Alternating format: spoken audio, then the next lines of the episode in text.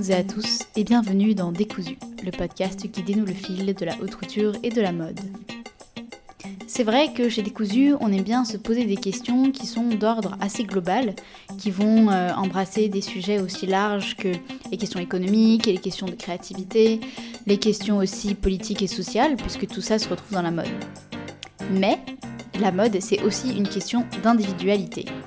Évidemment, la mode est un formidable outil sociologique pour analyser le rapport à soi, aux autres et sa manière entre guillemets de performer dans la société.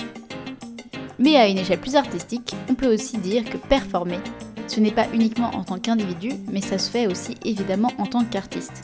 Et le vêtement a bien sûr une place prépondérante lorsque l'on travaille en tant qu'artiste de performance.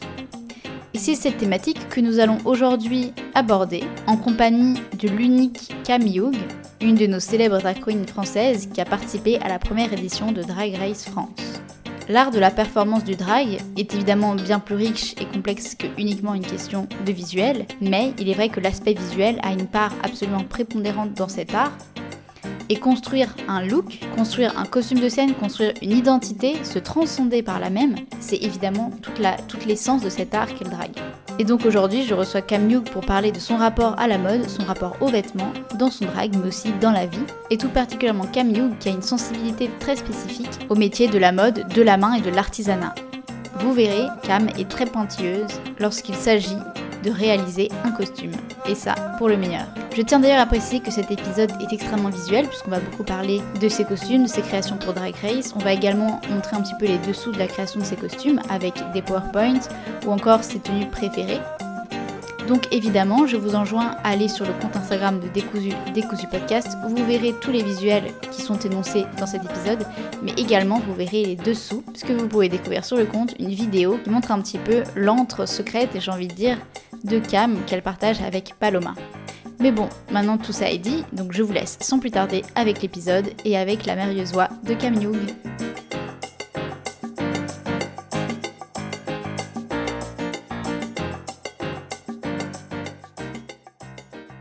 Alors donc aujourd'hui pour Décousu, j'ai le plaisir de recevoir Cam Young, euh, alors une drag queen que vous avez certainement croisée pour ceux qui regardent euh, Drag Race France. Alors écoute, bah déjà, comment vas-tu? Et je suis enchantée de te recevoir euh, sur Décousu. Bonjour Agathe, bonjour Décousu. Je suis très content d'être avec vous aujourd'hui et de pouvoir parler un petit peu des dessous des cartes ou du moins des dessous de mes vêtements. Alors pour commencer, j'aime bien euh, demander aux intervenants de se présenter, présenter euh, leur parcours, définir ce que tu fais, donc définir euh, ce qu'est le drag.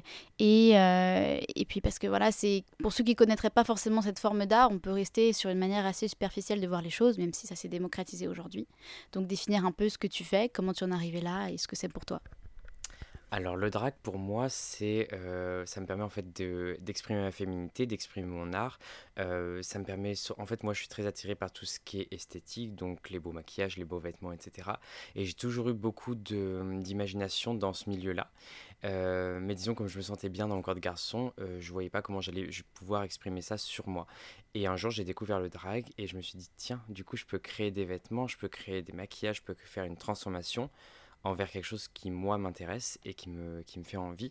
Et du coup, j'ai petit à petit créé ce personnage de Cam qui m'a permis en fait d'exprimer à 100% ma créativité et en même temps, ça me permet de créer vraiment toute une transformation d'un personnage donc visuel et en même temps artistique puisque j'utilise ce personnage aussi sur scène à travers des performances et aussi dans des vidéos, des campagnes, des photos. Et alors, tu as, comment dire, as été un peu elliptique, mais je vais un peu t'embêter. Est-ce que tu pourrais nous dire comment est-ce que tu as découvert le drag? Alors le drag, euh, j'ai toujours su plus ou moins ce que c'était, mais comme beaucoup de gens, j'imagine, j'avais une vision très approximative de la chose. Et je dirais c'est vers mes 17 ans que j'ai découvert euh, RuPaul's Drag Race. Donc à l'époque, l'émission n'existait que aux États-Unis.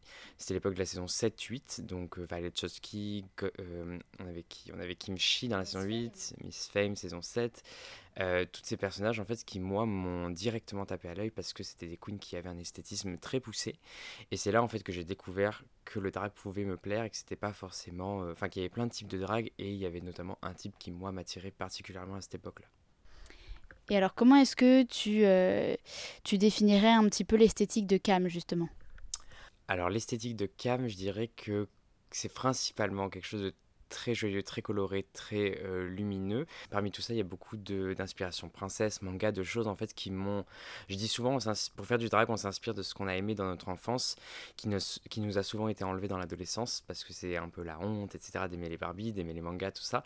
Et en fait, au final, je trouve que quand on découvre le drag, on se rend compte que tout ce qu'on a aimé dans notre enfance, ça nous est très utile pour justement créer un personnage. Donc moi, je dirais que c'est principalement tout ce que j'ai adoré dans mon enfance, donc tout ce qui est euh, conte, euh, conte de fées, tout ce qui est par exemple Podan, un film qui m'a beaucoup inspiré. Euh, c'est vraiment à la fois la nouvelle vague, les années 60, et en même temps il y a un côté très fantasy dans tout ce que je fais. Je trouve ça génial cette analyse par rapport à l'enfance et essayer de, enfin, essayer de, ressortir un peu les inhibitions qui nous ont été posées quand on a grandi. Je trouve ça, je trouve ça génial. J'ai l'impression que c'est un peu, ça peut être une définition qui peut être élargie à l'art de manière générale. Je trouve ça très intéressant. Mais euh, j'ai envie aussi un petit peu de, de savoir, euh, parce qu'évidemment on est dans des cousus, donc on va parler mode et vêtements. Euh, j'ai envie de, te demander si ton cheminement vers, vers le drag, quand tu étais plus jeune, est-ce qu'il était parallèle à un intérêt pour la mode C'est-à-dire, quel rôle a joué en fait l'imaginaire de mode dans ton parcours drag? Parce que tu parles du cinéma, mais est-ce que la mode, le vêtement, le chiffon, j'ai envie de dire, c'est quelque chose qui t'a accompagné aussi pendant cette construction? Euh, oui, complètement. J'ai j'ai grandi en Ardèche, donc qui n'est pas du tout un endroit où la mode est, euh, enfin, et du moins sous les tabloïds. C'est vraiment quelque chose que, qui m'a été inculqué, je dirais, par mes parents et par ma mère particulièrement, parce qu'elle a grandi à Paris, elle a fait ses études à Paris et elle était maquilleuse à Paris dans les années 80, qui est un peu une des meilleures périodes, le palace, tout ça.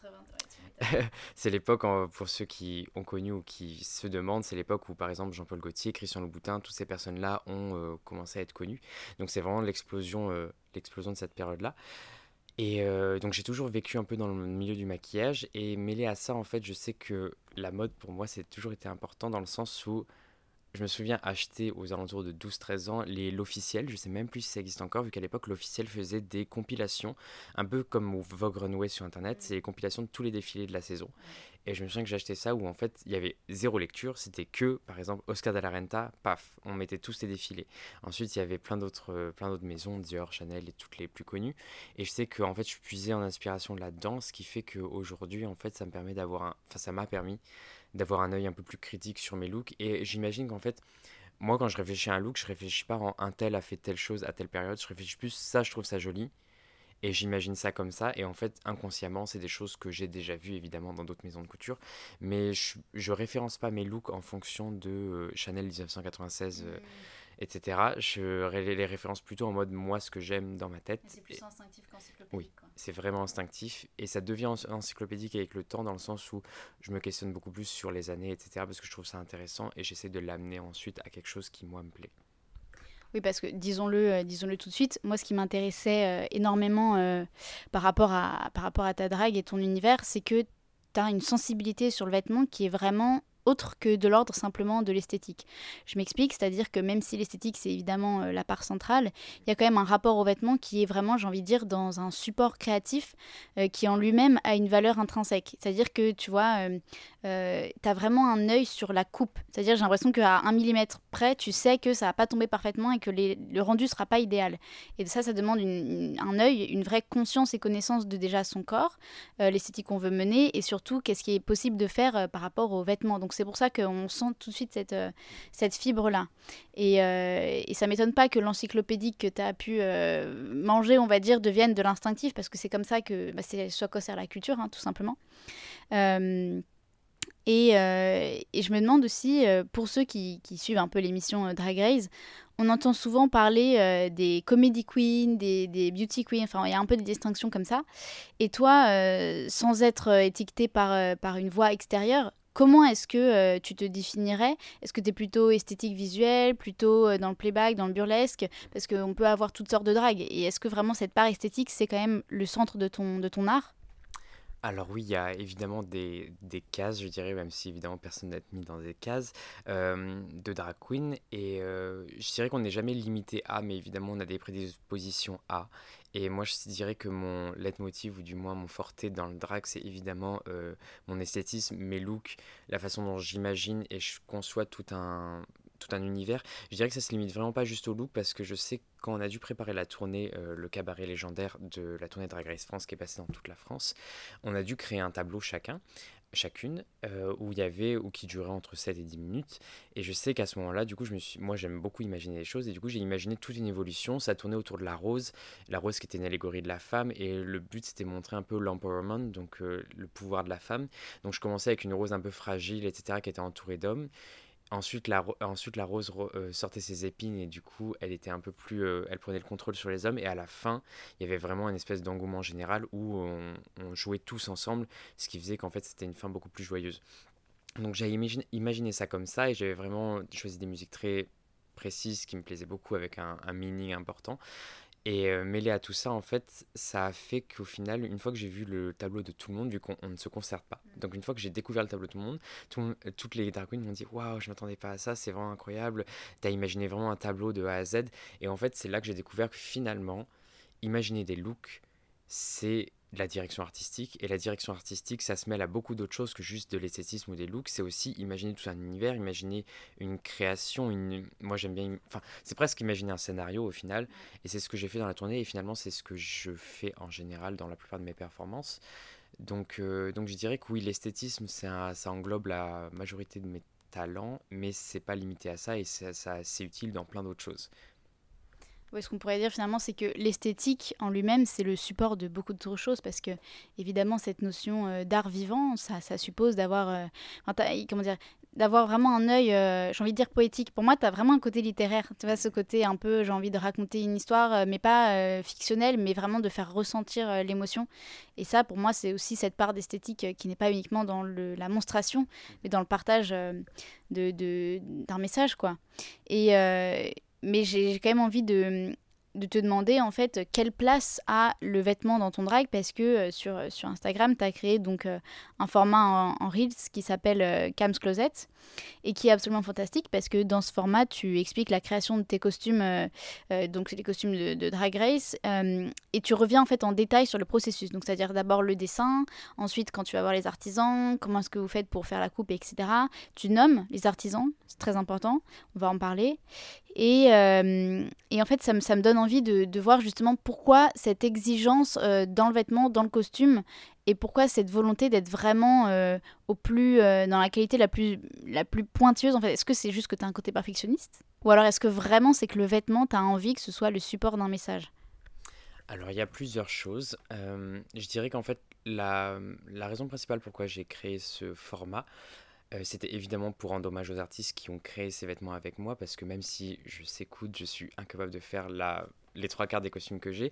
Et j'aime les imaginer et travailler avec les meilleurs, mais c'était aussi pour montrer en fait aux gens, parce qu'il y avait un certain sous-entendu dans le fait qu'on peut être une beauty queen ou une queen de look, c'était qu'en fait c'était facile. Mm. Et euh, moi j'ai envie de dire si c'est facile, pourquoi tout le monde n'est pas comme ça? Mais c'est surtout en fait pour montrer qu'il y avait un énorme travail derrière que bah, une tout simplement une partie des gens ne sont pas capables de faire, ou du moins ce qui est, qui est un vrai travail de recherche, de on va sourcer des matières, on prend vraiment du temps, on fait des choix décisifs, on, le non est pas possible, c'est vraiment on va trouver le moyen de faire ce euh, la, tenue de la façon dont je l'ai imaginé. Et je trouve en fait tout ce travail-là, qui est un travail à 4 voire 6 mains, euh, c'est un travail qui est très important et qui est trop souvent sous-estimé ou du moins sous-catégorisé. Euh, j'ai envie de dire quand on voit des sublimes tenues créées par des grands designers, euh, on imagine rarement les petites mains qui créent ça. Et souvent, des fois, l'avantage du drag, c'est que c'est souvent très impactant visuellement. Du coup, on imagine qu'il y a un travail. Euh, beaucoup plus facilement que des fois des tenues noires ou blanches qui visuellement sont moins impactantes, mais c'est pas pour autant qu'il n'y a pas un travail de couture extrêmement pointilleux derrière. Et pour moi, en fait, c'était pour redonner cette place. c'est pour moi, l'important de cette série de vidéos que j'ai faites, c'était pour redonner la place méritée aux artistes et au savoir-faire français et au travail que j'ai réalisé euh, dans ces tenues. C'était en fait pour prouver qu'au final, j'ai pas juste choisi des beaux looks en payant quelqu'un pour le faire et en disant tiens, fais quelque chose un peu près comme ça, en trouvant, en copiant quelque chose de connu. Euh, moi, je m'inspire très rarement de quelque chose qui existe déjà. Je, évidemment, dans mon inconscient, ça doit se faire, mais en tout cas, consciemment, je le fais pas. Et j'essaie vraiment de créer des choses nouvelles, jamais vues ou impactantes, tout en mêlant en fait l'artisanat des artistes avec qui je travaille. Oui, parce qu'on va pouvoir, euh, va pouvoir les citer, mais euh, j'ai, semble que c'est Miss Boo, quelque chose comme ça, qui fait tous tes, tous tes corsets. Euh, et en fait, j'aimerais revenir en détail sur la création d'un costume parce que comment ça se passe? Est-ce que tu dessines vraiment et tu dis bon bah là on va essayer de faire ça et tu sais qui contacter ou alors est-ce que tu dessines avec les artisans Comment est-ce que enfin, viennent les inspirations Quand, est-ce que tu commences à y penser? Parce que bon évidemment il y a l'épisode particulier de ta vie qui a été Drag Race dans le sens est-ce que vous avez en amont les thèmes? J'imagine que oui, mais combien de temps en amont? Combien de temps vous avez pour les faire? Et sinon dans ta vie de tous les jours, quand tu veux créer une pièce, est-ce que tu te dis bah là il faut que je fasse cette inspiration là Enfin comment ça se passe un petit peu? Et puis d'ailleurs je tiens à préciser qu'on va illustrer tout ça avec un PowerPoint, donc euh, on aura quelques photos sur euh, le compte Instagram de Décousu Podcast pour voir. Donc euh, explique-nous un peu comment tu crées un costume de la genèse jusqu'à la fin. Alors le processus créatif d'un costume, euh, évidemment en général tout dépend du temps. Drag Race, j'ai pas le droit de vous dire combien de temps on a eu, mais pas assez. Euh, disons qu'il faut tout, il faut agir très très vite. Et euh, je dirais que quand on a un thème, c'est déjà beaucoup plus simple de se concentrer et de trouver les inspirations. Donc moi en général, quand il y a un thème, déjà je me Enfin, j'essaie évidemment de respecter le thème, mais sans être trop évident non plus. Mmh. Donc, je vais chercher euh, dans mon esprit ce qui me plaît, ce qui me rapproche le plus du thème déjà. Ensuite, en général, il y a une bonne recherche Pinterest pour trouver d'autres euh, illustrations parce que les designers ne sont pas dans ma tête. Et donc, du coup, il faut aussi trouver des images pour illustrer ce que j'ai en tête.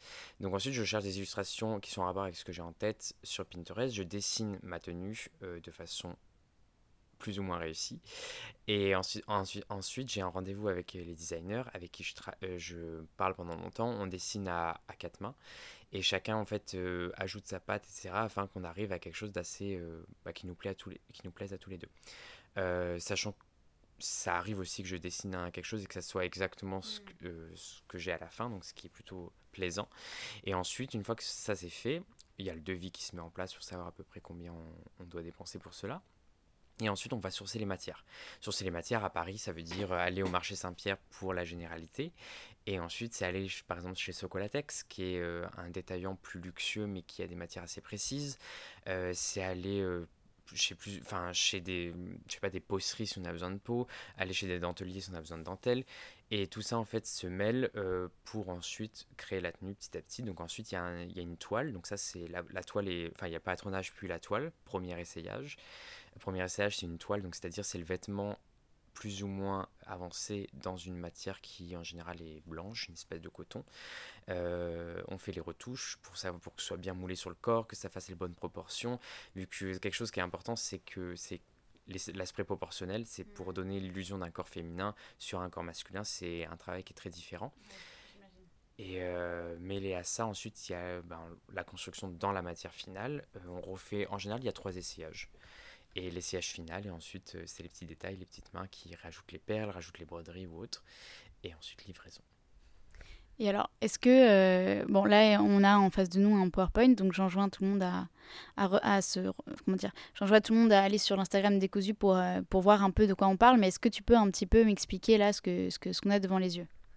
Alors, je suis assez organisé, en tout cas dans mon drag, et j'aime bien en fait les choses bien faites. Du coup, j'avais créé en fait un PowerPoint avec tous les thèmes de Drag Race, donc les thèmes des défilés, qu'on a Dieu merci à l'avance. Et avec ça, en fait, j'avais du coup imaginé, euh, fait toutes mes références, les dessins, les images, les dessins de perruques, parce que les perruques aussi sont dessinées. Pour moi, un look, c'est de la tête aux pieds, donc un look, c'est pas juste un vêtement, c'est aussi une coiffure, et c'est ce que je reproche, reproche beaucoup à la mode en ce moment, c'est que en fait, euh, les mannequins sont vus comme des saintes plutôt que comme des gens qui portent les vêtements, ce que je trouve un peu Enfin, ça veut dire beaucoup, je trouve, sur les designers, c'est que t'as pas assez confiance en ton vêtement pour le mettre sur une personnalité forte. Ah, moi, je me souviens des défilés de Vivienne Westwood où les femmes, bon, je dis, dis pas qu'il faut fumer, mais où les femmes fumaient sur scène, se shader entre elles. Il y avait, dans les années 80-90, les défilés, c'était un vrai show. C'était des personnalités. Chaque, euh, un vêtement allait sur telle personne parce que telle personne avait ce caractère. Et je trouve que ça, ça ne desservait pas le vêtement, bien au contraire, et Mugler l'a bien compris. Mm. Et c'est quelque chose qu'on voit très peu, voire pas du tout en ce moment. Donc tout ça pour dire que pour moi un look c'est de la tête aux pieds et la perruque doit aller avec, etc. Bref, du coup je me suis inspiré de beaucoup de choses et je voulais faire en sorte en fait en faisant ce diaporama que aucune couleur se répète et peu de formes se répètent. Alors, j'ai dit ça, mais comme je ne suis pas resté jusqu'au bout de Drag Race, certains ont vu beaucoup de corsets. Sachez que, comme de par hasard, juste après l'épisode avec lequel j'étais éliminé, j'avais des combinaisons, euh, des combinaisons pantalons, enfin des choses en fait qui, qui, étaient très différentes. Mais bref, vous pouvez le voir sur mon Instagram. Et, voilà, en fait, à chaque fois, j'écrivais aussi une petite histoire par rapport à chaque look, afin qu'on comprenne bien l'idée derrière, derrière tous les looks. Et, et voilà, l'idée aussi, comme c'était la première saison de Drag Race, c'était aussi de mêler je me disais, l'international va regarder, il faut aussi qu'il y ait des codes français.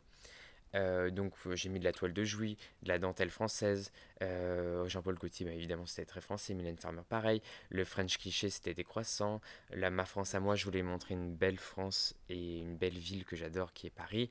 Mais je voulais pas faire une tour Eiffel, je voulais pas faire un monument, je voulais faire quelque chose. En fait, je voulais rendre, je voulais être un peu camp, c'est-à-dire dans le drag, je pense qu'il faut souvent avoir un côté camp et pas juste faire une belle tenue. Et c'est comme ça qu'on se fait remarquer en général. C'est faire quelque chose que les gens connaissent, mais le tourner en dérision tout en ajoutant un côté mode. Mm. C'est très rarement bien exécuté, mais par exemple pour le pigeon, c'était une idée et j'avoue que je pensais pas que ce serait si bien, si bien réceptionné. Mais j'ai eu beaucoup de chance avec ce look-là et, voilà, j'étais très content.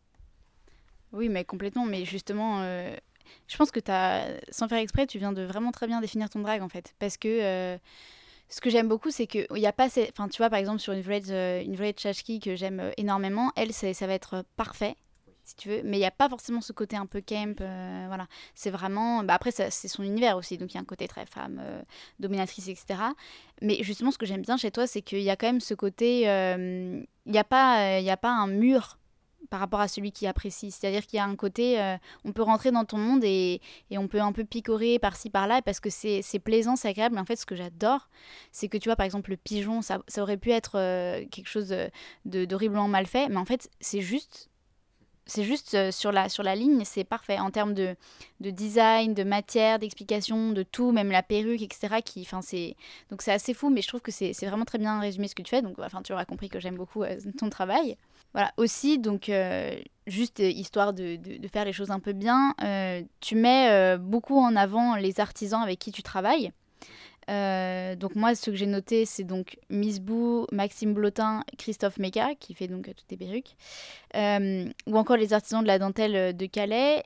Pourquoi, en fait, euh, parce que comme tu l'as dit, tu savais que ça allait être vu à l'international, est-ce qu'il y avait vraiment une volonté, en fait, de d'aussi, j'ai envie de dire, militer entre gros guillemets, hein, parce que voilà, de, militer pour euh, une, mise en avant, une, vision plus euh, poussée en fait des artisans et euh, vraiment de leur donner une visibilité? Est-ce que vraiment c'est quelque chose qui a l'importance pour toi que les artisans puissent être vus et c'est un combat que tu as envie de mener dans ton art ou pas? Euh, oui, tout à fait. Et en plus de ça, je pense qu'on pourrait aussi citer Emmerich Zana, celui qui a fait euh, Le Pigeon, justement. Donc, c'est des. Maxime Lotin, Emmerich Zana et Miss c'est des gens avec qui j'ai travaillé euh, au préalable avant Drag Race. Et je pense que c'est ce qui a facilité notre compréhension et, l'efficacité qu'on a eu pour créer ces looks en, en quelques semaines. Donc, donc oui, c'est pour moi, c'est très important parce qu'en fait, il y avait vraiment, et je reviens sur ça, ce sous-entendu qu'une look queen, que quelqu'un qui fait des looks, n'est pas aussi valorisé ou valorisable en tout cas qu'une comédie queen ou d'autres choses. Et pour moi, en fait, je voulais remettre à jour ça et je voulais montrer en fait qu'il y a un vrai travail, qu'il y a une vraie volonté et qu'en plus en France c'est vraiment ça fait partie de l'artisanat. Pour moi les corsets c'est quelque chose qui est très français. Euh, tu vas en Amérique il y a genre deux personnes qui savent faire des corsets. Euh, faire un corset c'est loin d'être facile et faire un beau corset encore moins. Surtout j'imagine pour jouer sur les proportions, ça doit être une, euh, un savoir-faire énorme. Bah, c'est un vrai savoir-faire et je trouve que pour moi, c'est des métiers très beaux comme le métier de perruquier. C'est des métiers qui à la fois sous-entendent la France et en même temps sont des métiers d'art qui sont rares et peuvent se perdre. Et je trouve que c'est hyper important de les mettre en avant, surtout quand en fait il y a une vraie je travaille avec eux, mais c'est pas qu'un échange de bons procédés. Mmh. C'est des amis, c'est des gens que j'apprécie et avec qui je, je, travaille très volontiers.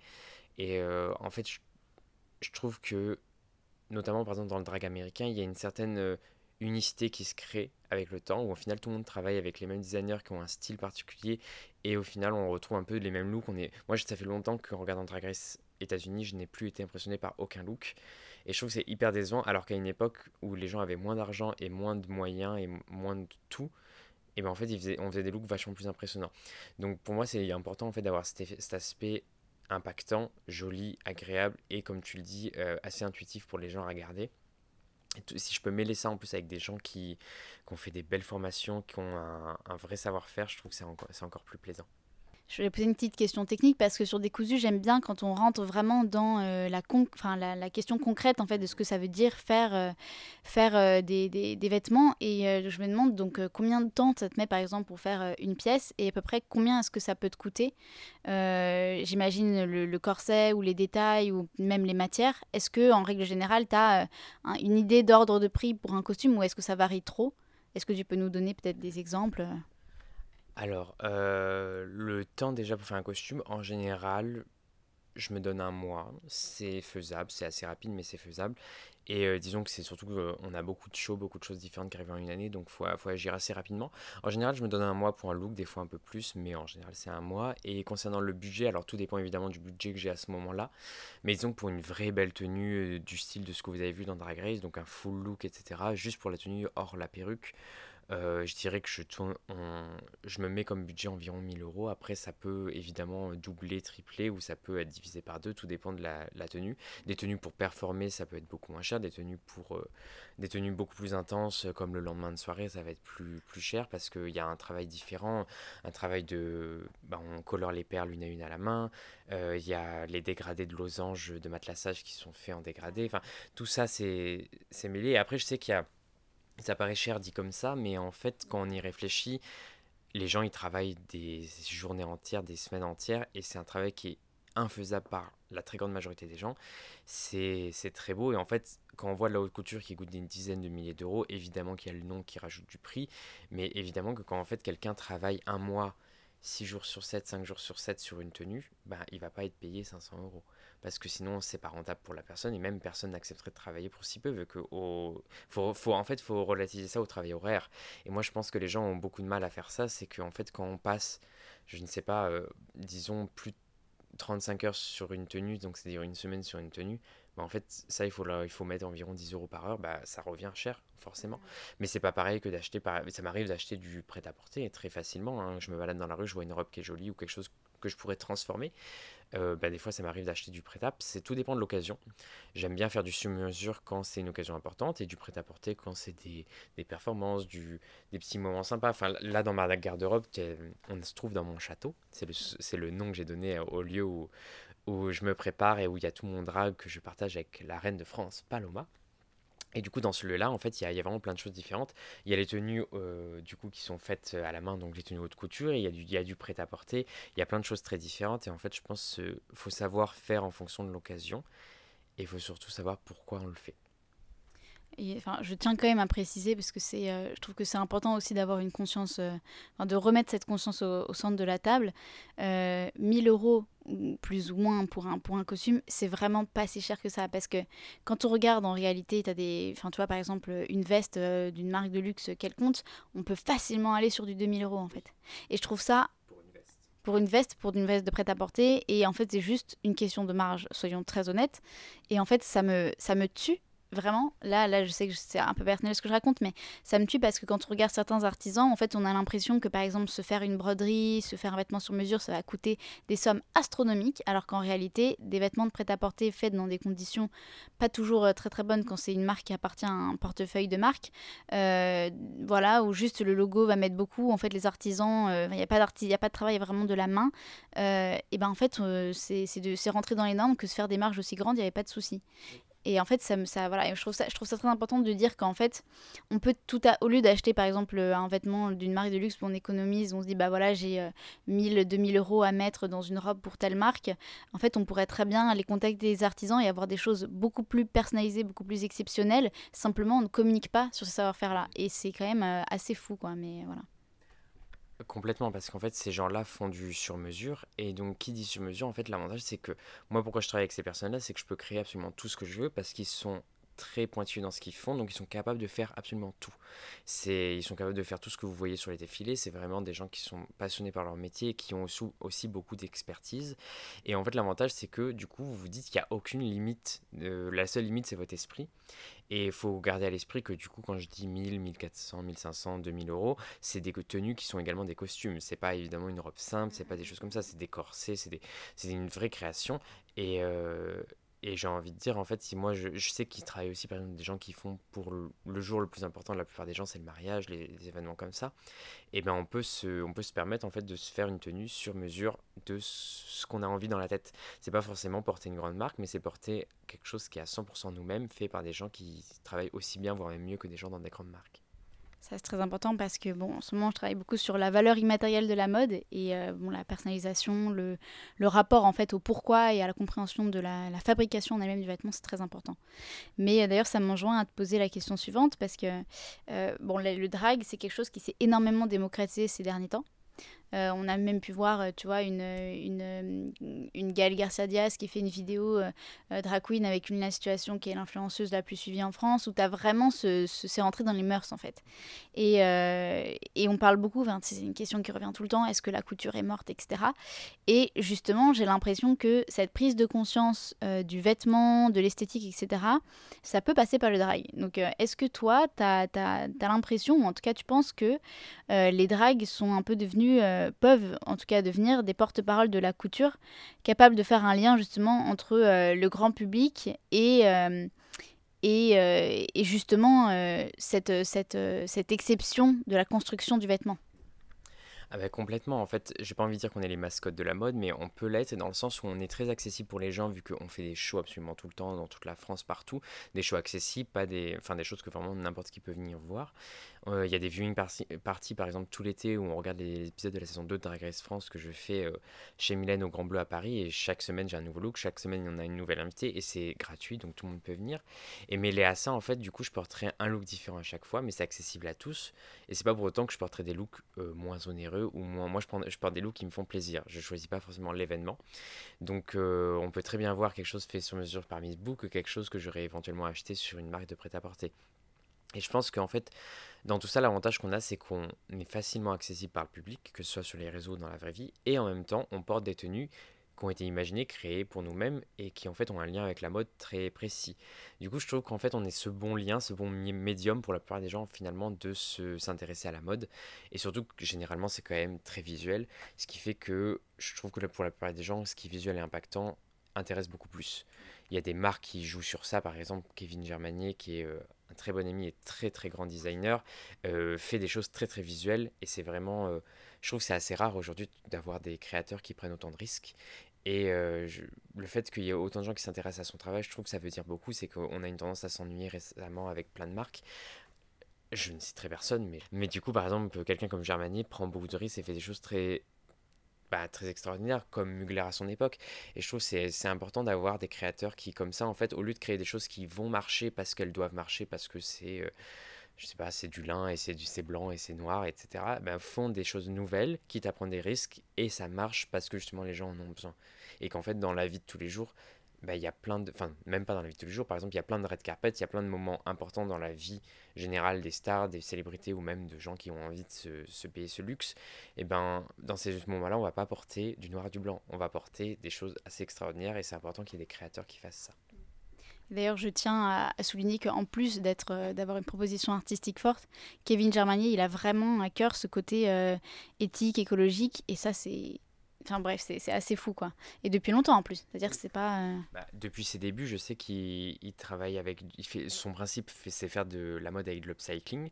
Donc il va toujours chiner, trouver une pièce, euh, que ce soit de la paillette, que ce soit des perles, que ce soit du plastique, que ce soit des jouets pour enfants ou d'autres choses. Et en fait, par de là, il va créer une collection autour de ça en utilisant de l'upcycling, en utilisant par exemple une base de vêtements qu'il va aller chiner et qui va construire quelque, va construire quelque chose par-dessus. Donc ça permet de donner une nouvelle vie à un vêtement tout en lui donnant quelque chose extraordinaire euh, par-dessus en quelque sorte. Ça, c'est absolument fou. Donc, si vous connaissez pas, évidemment, allez tous regarder. Mais j'avais fait un épisode, un des tout premiers épisodes de Décousu a trois ans sur euh, lui. Parce que c'était, enfin, pas que lui, mais il y avait sur la question de l'écologie dans la mode. Donc, évidemment, on parlait de, Germanier. Et euh, il y a une question aussi, moi, qui, me taraude, parce que au-delà du côté euh, vraiment concret, physique, de la matérialité du vêtement, il y a aussi tout un rapport très psychologique et personnel. Et euh, il y a aussi la construction d'une identité, d'un univers. Et je me dis finalement, quelle est la place du vêtement dans ta construction en tant que personne? Euh, en tant que toi, voilà, en dehors du drag, dans ta vie de tous les jours, et cette identité que tu as euh, sur scène. Euh, quel, quel, quel, est le changement en fait dans ton rapport aux vêtements et, et comment est-ce que tu penses que le vêtement t'aide à construire une identité? Bah, le vêtement dans le drag, c'est vraiment comme un costume de super-héros. C'est ce qui nous fait rentrer dans le personnage, c'est qui, ce qui nous donne une autre identité. Et j'ai envie de dire, comme dans la comme quand on est artiste, quand on crée quelque chose, souvent on est fier. Et je veux dire, comme j'ai imaginé créer ce vêtement, imaginer cette perruque, imaginer ce maquillage, tout créer, ben en fait c'est vraiment une carapace de fierté qu'on porte et qui nous permet de faire beaucoup de choses que je serais tout simplement incapable de faire hors drag. Et euh, même si évidemment je suis la même personne en drag et hors drag, cette espèce de costume que j'ai créé me donne vraiment du pouvoir et me permet en fait de me sentir beaucoup plus sûr de moi et de faire des choses dont j'étais totalement incapable avant. Donc moi, c'est toujours été important. Mais euh, en garçon aussi, je tiens à garder une, une identité propre. Et pour moi, c'est aussi important d'avoir, enfin, de ne pas s'oublier. Mm. C'est le drag prend beaucoup de place dans ma vie. Bon, on prend beaucoup de place dans la plupart des drag queens, mais je pense qu'il faut jamais s'oublier. Euh, on ne vit pas à 100% en drag. Et c'est toujours important de garder une vie importante et intéressante, surtout une identité visuelle ou qui nous plaise simplement euh, out of drag, en dehors du drag.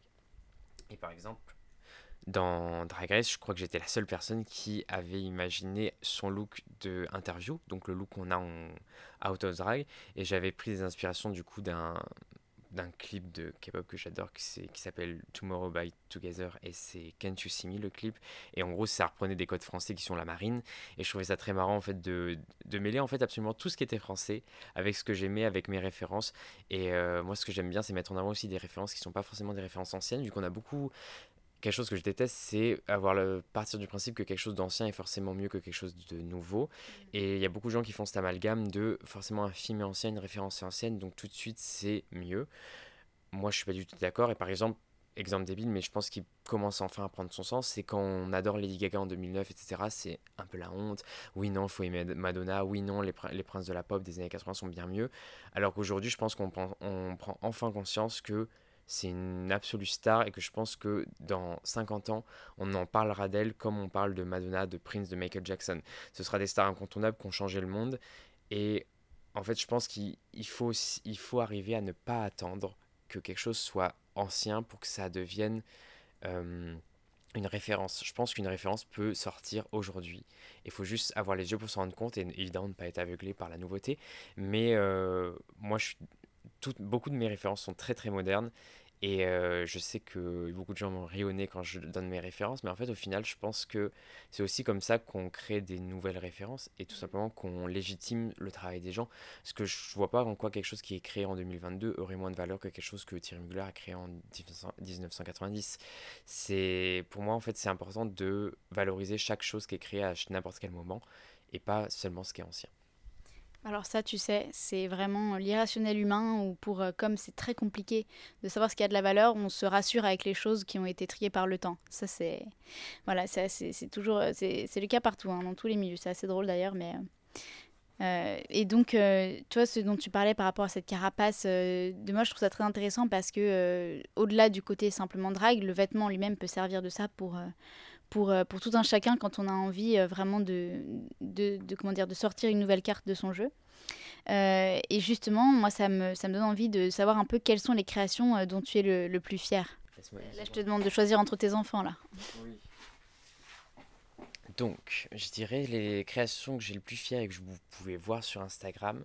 Je pense que la première, ce serait ma tenue de finale, qui a été un peu peu vue, mais que vous pouvez toujours retrouver. C'est énorme robe pêche euh, style Dior avec un corset euh, strassé avec des, un effet coquillage. Et ça, pour moi, en fait, c'était une des. Honnêtement, c'est la première tenue où j'ai dépensé beaucoup d'argent, où elle était faite par Miss Boo. Elle était faite il y a longtemps, mais je ne l'ai pas ressortie avant Drag Race parce que j'ai appris que j'étais pris euh, juste avant de la sortir. Et pour moi, cette tenue, c'est 100% moi. Je l'avais imaginée pendant le confinement donc il y a vraiment longtemps, en 2020. Et je l'avais complètement dessiné et Miss Boo a su faire exactement ce que j'avais dessiné. Donc pour le coup, c'est une des tenues dont je suis le plus fier et je trouve que ça, mêlé à la perruque, euh, c'est une des tenues qui me va le mieux et qui est le plus représentative de moi. Donc je suis vraiment très fier de celle-ci. Une autre, c'est évidemment le pigeon parce qu'on peut pas passer à côté. J'avoue qu'en allant draguer, je pensais pas du tout que ce serait une de mes meilleures tenues. Enfin, je la trouvais très belle évidemment, mais disons que pour moi, c'était gris, c'était moins impactant, c'était un pantalon. Et en fait, au final, tout ça a fait que euh, que ça a impacté beaucoup de gens, vu qu'on m'avait vu en pastel, on m'attendait en princesse, et je suis arrivé en pantalon haute forme et euh, un petit côté camp avec le côté pigeon. Donc, euh, je pense que ça a beaucoup plu. Et euh, j'ai envie de dire, ça a vraiment créé quelque chose autour du pigeon parce qu'on en a parlé dans plein de magazines, Stylist, Elle, beaucoup de gens en ont parlé, on fait des articles sur le pigeon. Enfin, ça a vraiment lancé un truc, j'ai l'impression, c'est tout le monde m'en parle en tournée, il n'y a pas une seule fois où on ne parlait pas du pigeon. Euh, on m'identifie encore aujourd'hui, tous les jours, de, dès qu'on voit un pigeon dans la rue, donc je trouve que ça a vraiment créé quelque chose d'assez iconique. Et la dernière tenue, je dirais que c'est la tenue que Kevin Germany a fait pour moi pour le jour 1 de Dracon UK. Donc c'est une tenue turquoise avec des plumes, avec euh, du, je dirais du plastique holographique qui est déposé en, en gouttes dessus.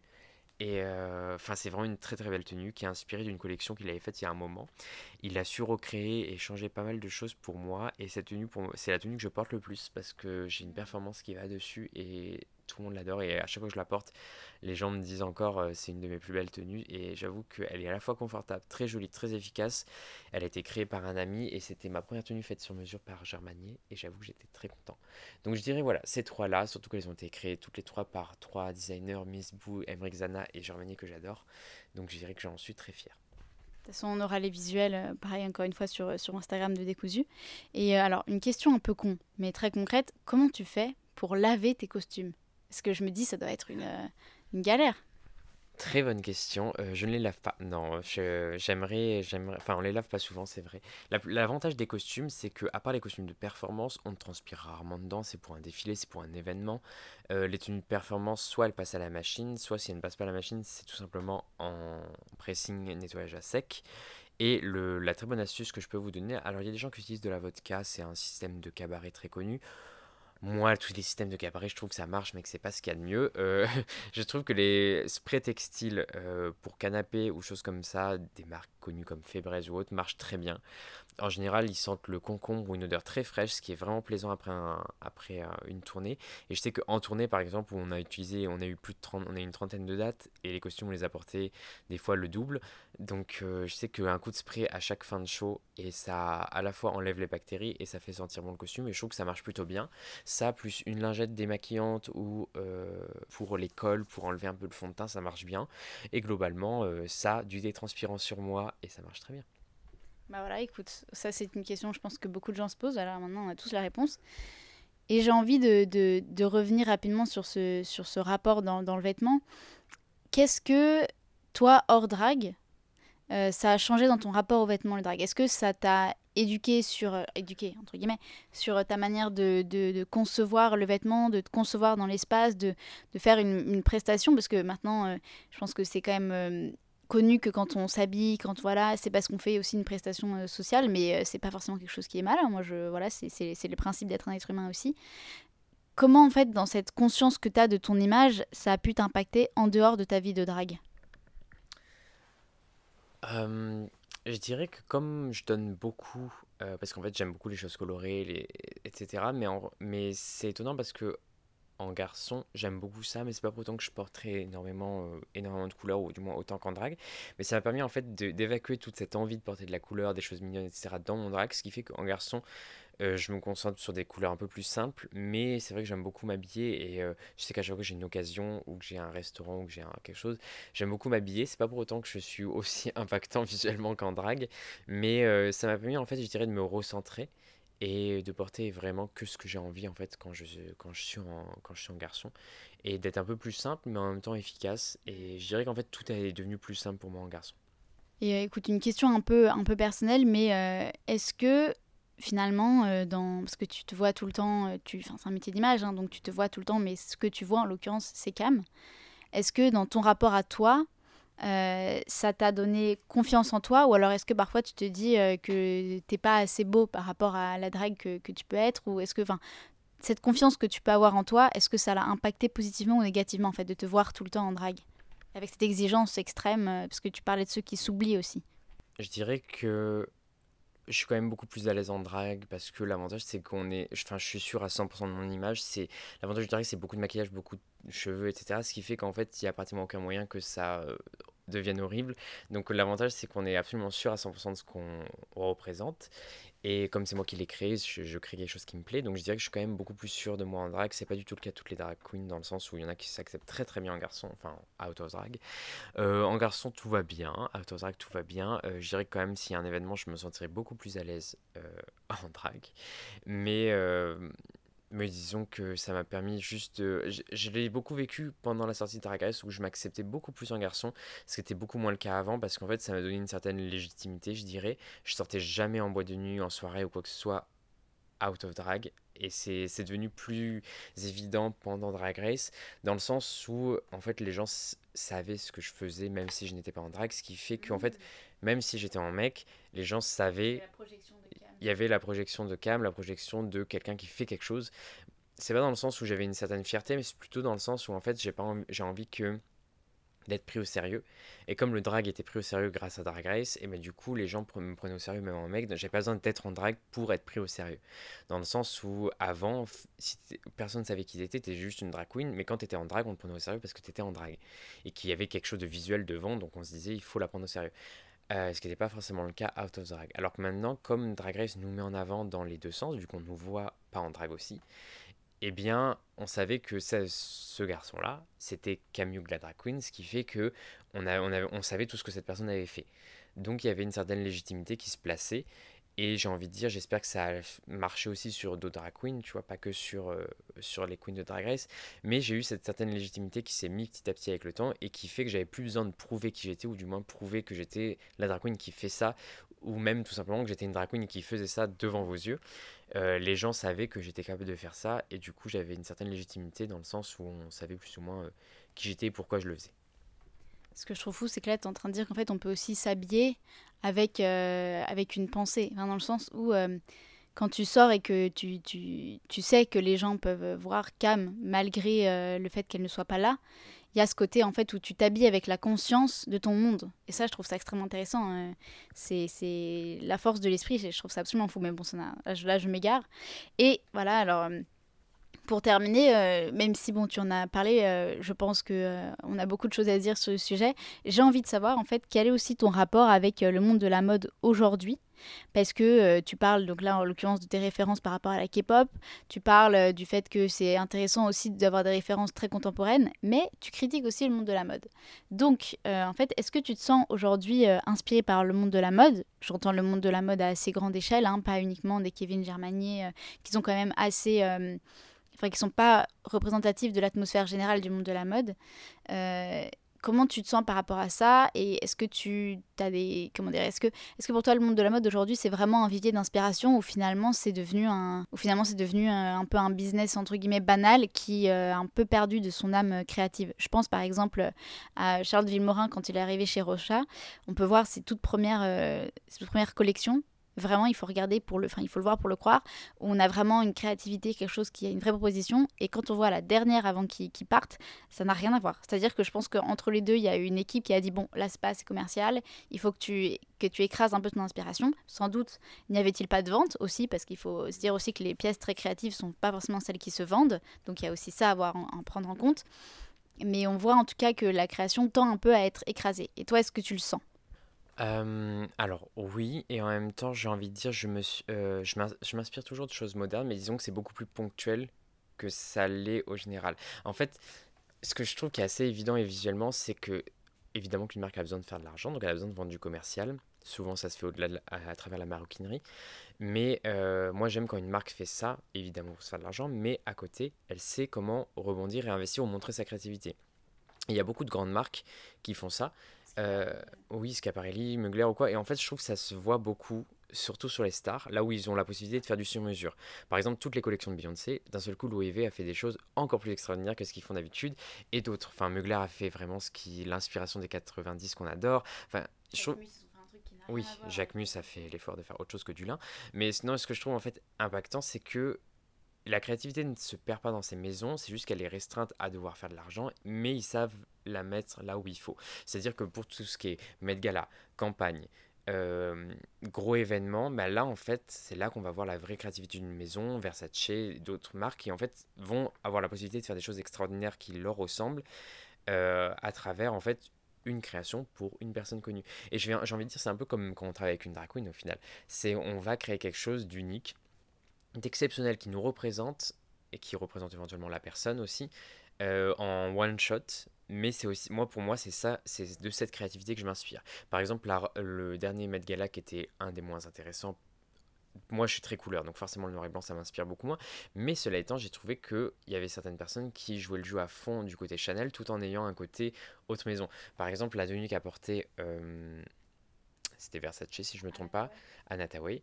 Pour moi, c'était la quintessence de ce qu'est Chanel tout en rajoutant ce qu'il y avait de Versace. Et c'était pour moi une très très belle tenue, je, trouve vraiment sublime et euh, ça n'a pas besoin d'être extraordinairement énorme et coloré pour être extraordinaire, mais je trouve que pour moi cette tenue était la quintessence du runway et je trouvais que c'était vraiment une des plus jolies. Et euh, ce que je veux dire par là, c'est qu'en fait, alors oui, ça se perd, je trouve, sur la majorité des runways, mais Dieu merci, les maisons ont encore beaucoup de choses à montrer à travers les célébrités. Et moi, je m'inspire beaucoup plus de ça. Là où à l'époque, il y avait des maisons, je reprends Mugler parce que c'est le plus évident pour tout le monde, mais Mugler, par exemple, faisait des créations extraordinaires tout le temps pour tout le monde. Évidemment qu'il y avait une collection de prêt-à-peu, mais ce que je veux dire, c'est ce qui se présentait sur les défilés, c'était déjà extraordinaire. Et euh, là, maintenant, aujourd'hui, j'ai envie de dire, on fait de l'extraordinaire, mais plus pour des événements ou sur des célébrités. Mm. Et ça, ça reste pour moi très intéressant et très inspirant. Et alors, c'est bien parce que ça va nous emmener sur la toute dernière question un peu traditionnelle du décousu. J'ai envie de, de, savoir pour toi, est-ce que la mode, c'est un art? Alors, vous l'avez compris depuis une heure, j'imagine, mais oui, évidemment, la mode, c'est un art. Et euh, pour moi, c'est un art à part entière dans le sens où, en fait, on va vraiment créer quelque chose. Euh, c'est pas pour autant que toute la mode est un art pour moi. C'est, il y a vraiment, pour moi, un artiste, c'est vraiment quelque chose qui va, c'est quelqu'un qui va créer quelque chose à la fois novateur, inspiré, inspirant. Euh, c'est pas toujours le cas de tout le monde, mais disons que globalement, je trouve que la mode, ça reste un art et c'est un, artisanat très important en France en plus. Euh, à partir du moment, en fait, je pense qu'il y a une recherche, une introspection personnelle pour trouver, pour imaginer des choses nouvelles, imaginer un vêtement qui a autre chose qu'une fonction unique de vêtement, parce que si on devait juste s'habiller pour s'habiller, ça se serait. Euh, je trouve que en fait ça a un intérêt. Et pour moi l'art doit avoir un intérêt un intérêt ça doit susciter l'intérêt chez les gens. Et euh, bah, c'est le but c'est le but du vêtement en fait. Je dire à partir du moment où on se balade dans la rue et on croise des gens et on les remarque grâce à leur style ça veut bien dire que le vêtement a une place importante dans, dans ce monde. Et euh, le, le, vêtement pour moi ça doit questionner questionner sur comment c'est fait questionner sur pourquoi on le porte qu'est-ce qu'on veut retranscrire. Euh, et en fait, à partir du moment où ça regroupe tout ça, des questions, de l'introspection, une volonté de bien faire, de l'artisanat, du temps, pour moi, tout ça, en fait, c'est la définition de l'art. L'art, qu'est-ce que c'est un tableau? Ça questionne, ça, on se demande des fois comment c'est fait. Euh, pour moi, en fait, c'est toutes ces questions qui font en, sorte que l'art est l'art. Et euh, pour moi, la mode, c'est à 100% dedans. Et c'est vraiment un des arts qui, pour moi, me parle le plus. Parce qu'en fait, c'est un des arcs les plus utiles au final, vu que même si on n'a pas l'impression de pouvoir porter quoi que ce soit qu'on voit sur les runways, euh, dans 10 ans ou même dans moins de temps, vu que maintenant ça va plus vite, ça se retranscrit forcément dans la fast fashion, dans une mode plus accessible. Mais en fait, tout ce qu'on voit, euh, c'est en fait pour moi un des, films un des films et des phrases qui ne vieilliront jamais, c'est tout ce que vous pouvez lire ou voir dans Le Diable en Prada. Et c'est vraiment euh, en fait l'histoire du bleu cellulien qui a été inventé Oscar de la Renta ou je sais pas, ou qu'est-ce, et qui se retrouve dix ans plus tard dans les bacs des fringues pas chères bah, en fait, c'est exactement ça. C'est un amalgame ou c'est une allégorie de tout ce qui se passe tout le temps. Les années 2000, tout ça qui sont à fond en ce moment dans les, sur les, la mode fast fashion, c'était bah, quelque chose qui s'est beaucoup retranscrit dans les années 2015-2016. Donc en fait, j'ai envie de dire aujourd'hui, ce que vous voyez, vous le verrez forcément demain. Donc pour moi, c'est un art qui est utile et qui est nécessaire parce que peu de gens s'habillent juste pour s'habiller. Même si on a l'impression qu'on s'habille que pour s'habiller, on a forcément envie de soit nous faire plaisir, soit représenter un rang social, soit euh, même faire une espèce de transfuge. Enfin, c'est vraiment sortir de ce dans quoi on a grandi. C'est plein de choses en fait. Et j'en suis sûr que vous, si vous écoutez ça, vous avez forcément une bonne raison de vous habiller ainsi. Et c'est pas pour rien que, par exemple, le 31 décembre ou à votre anniversaire, vous choisissez pas, vous choisissez vos vêtements avec plus euh, d'intérêt que le reste des autres jours. C'est que vous avez une vraie volonté de paraître ou de retranscrire quelque chose visuellement. Ouais, ça, c'est, euh, c'est, écoute, c'est une analyse euh, très poussée, j'ai envie de dire, je n'ai absolument rien à ajouter. Et euh, alors, est-ce que tu peux nous dire où est-ce qu'on peut te retrouver? Dis-nous un peu ton actualité, tes réseaux, en vrai aussi, comment est-ce qu'on peut aller voir Cam? Alors, du coup, vous pouvez me retrouver sur n'importe quel réseau social, que ce soit Instagram, Twitter, TikTok, YouTube. J'ai fait le tour. C'est toujours Camioug ou The Camioug. Enfin, si vous tapez Camioug, vous me retrouvez. K-M H-U-G-H. Le principal, c'est reste quand même Instagram et YouTube. Euh, mêlé à ça, si vous voulez me voir en vrai, euh, là, pour cet été, vous pouvez me retrouver tous les samedis au Grand Bleu chez Mylène euh, à Bastille. C'est un lieu merveilleux qui est au bord de l'eau où on peut manger italien, euh, boire des spritz, tout en me voyant performer accompagné d'une queen. On va regarder les épisodes de la saison 2 de Drag Race France.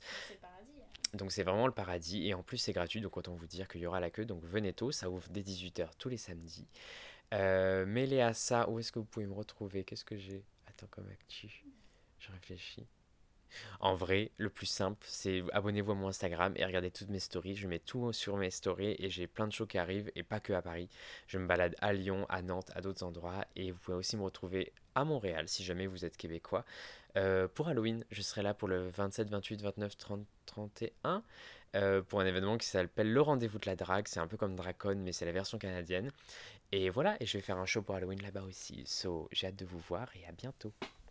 Bah écoute, merci beaucoup. Et puis bah comme tu l'as dit, à bientôt. J'espère qu'on se reverra très vite. Merci beaucoup, à bientôt décousu.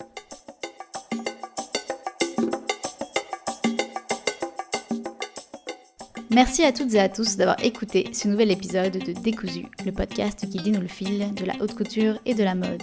Et évidemment, un énorme merci à Cam Young de nous avoir partagé en long en large son rapport à la mode, aux vêtements, à la scène et à elle-même et à lui-même. Encore une fois, je vous rappelle que tous les visuels énoncés durant cet épisode se retrouvent sur la page Instagram Décousu Podcast. Et évidemment, retrouvez Cam sur ses propres réseaux et suivez bien son actualité comme mentionné précédemment. Moi, je ne vous retiens pas plus.